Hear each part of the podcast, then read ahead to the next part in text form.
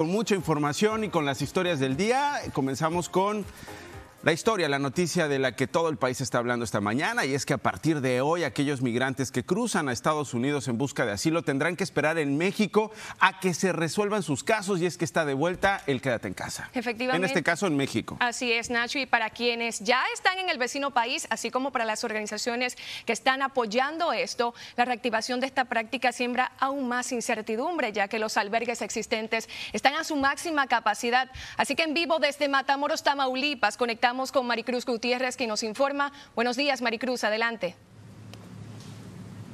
Hola, ¿qué tal? ¿Cómo estás, Darling Nacho? Los saludo con muchísimo gusto. Pues sí, efectivamente, como ustedes lo comentan, el día de hoy se, reinicia este programa de Quédate en México, donde los migrantes que están haciendo su trámite para asilo político en Estados Unidos tendrán que permanecer en territorio mexicano y la incertidumbre es muy grande aquí en Matamoros, Tamaulipas, al igual que en otras ciudades fronterizas. Estuvimos haciendo un recorrido por los albergues de estas ciudad y esto fue lo que encontramos. Su confianza y fe les da fuerza. Esperan que Dios les haga un milagro y puedan cumplir el sueño americano. Son los cientos de migrantes que están en un albergue en Matamoros, Tamaulipas, que dicen, temen que con el reinicio del programa Quédate en México, cientos de migrantes que están en Estados Unidos esperando una resolución a su solicitud de asilo sean retornados y complique aún más su estancia en este país y rogaríamos que mejor eh, se hiciera otro mecanismo para que las personas puedan tener su resolución.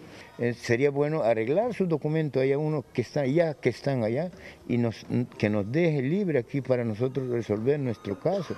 La capacidad en este albergue ha sido rebasada. Actualmente hay más de 200 quienes llevan esperando hasta un año para que reactiven su trámite migratorio. En los demás albergues, la situación es similar.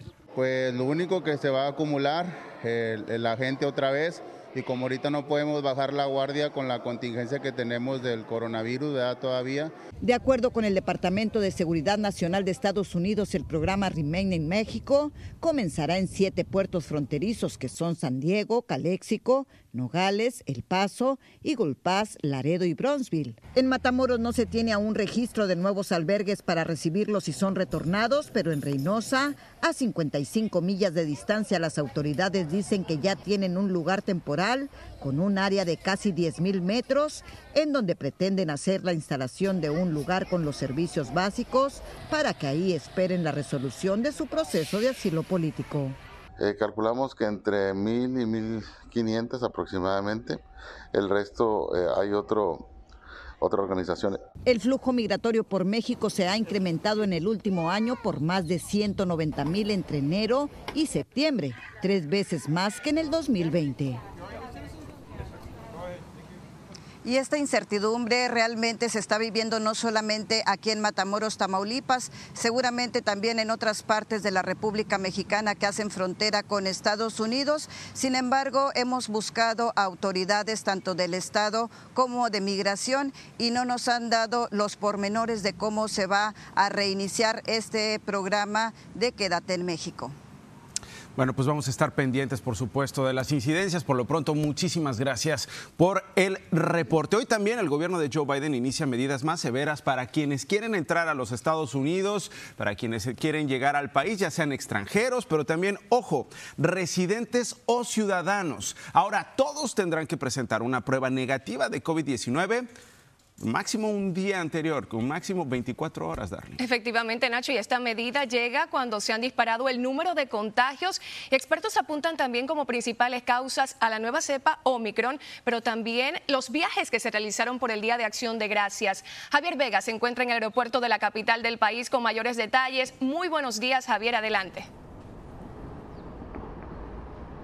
¿Qué tal? ¿Qué tal? Buenos días desde este aeropuerto en la zona de la capital y quienes entren hoy a Estados Unidos por aire tuvieron que haberse hecho su prueba de COVID ayer, ayer domingo, no importa si son estadounidenses o si son extranjeros, parte de las medidas que están en vigor por esta nueva variante en medio de un repunte general de casos que se originó justamente a partir de la última temporada de viajes. Por Omicron, la semana inicia con el endurecimiento de los requisitos a los viajeros internacionales. A partir de este lunes, la prueba negativa de COVID-19 deberá practicarse un día antes del vuelo, sin importar la nacionalidad o estatus de vacuna. Y para los extranjeros continúa la inmunización obligatoria para ingresar al país. Queremos evitar la entrada de nuevos casos, explicó el jefe de los Institutos Nacionales de la Salud, quien descartó restricciones a los vuelos domésticos pese al dominio de la variante Delta. Y es que por los viajes de acción de gracias, por primera vez en dos meses, el número de casos promedia más de 100.000 al día.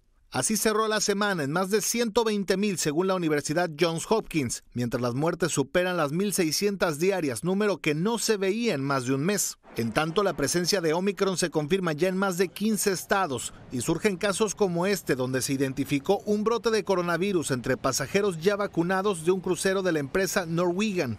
La nave inicia y termina su viaje en Nueva Orleans. Por su parte, la ciencia reitera que tomará semanas determinar la severidad y transmisibilidad de Omicron e insiste en los esfuerzos de mitigación actuales. Pero cuando ya el virus está a nivel de comunidad, o sea que ya puede incluso entrar a nuestra casa, es importante que nos vacunemos. Y Estados Unidos está a punto de superar la barrera de los 200 millones de totalmente vacunados. Lo confirman las más recientes cifras de los CDC, que además destacan que más de 45 millones ya acudieron por su refuerzo pues todo indica que cambian las variantes, pero no las armas para hacerles frente. Javier Vega, hoy día, Noticias Telemundo.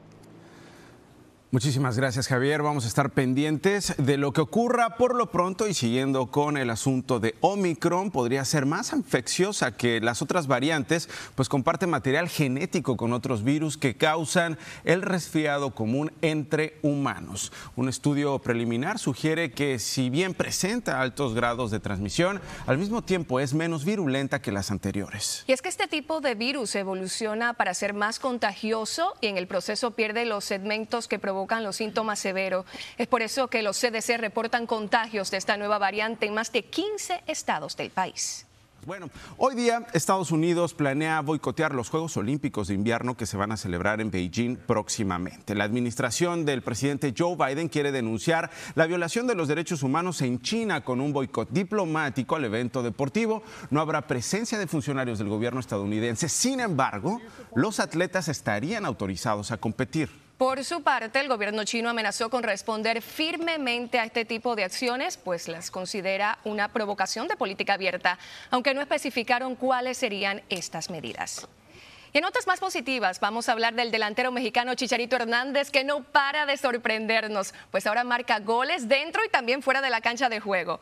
En Los Ángeles, el jugador del equipo de fútbol Galaxy adelantó la Navidad para los niños de una comunidad local, Nacho. Imagínate, son fanáticos del Chicharito. Él participó en un evento donde se repartieron más de 40 mil juguetes y se ganó, obviamente, el corazón de muchas y muchos niños. Sin duda, este mexicano sabe cómo triunfar en el campo de juego, Darling, pero también fuera de la cancha, en la vida. Un golazo para todos esos pequeñitos que pudieron disfrutar de todo eso.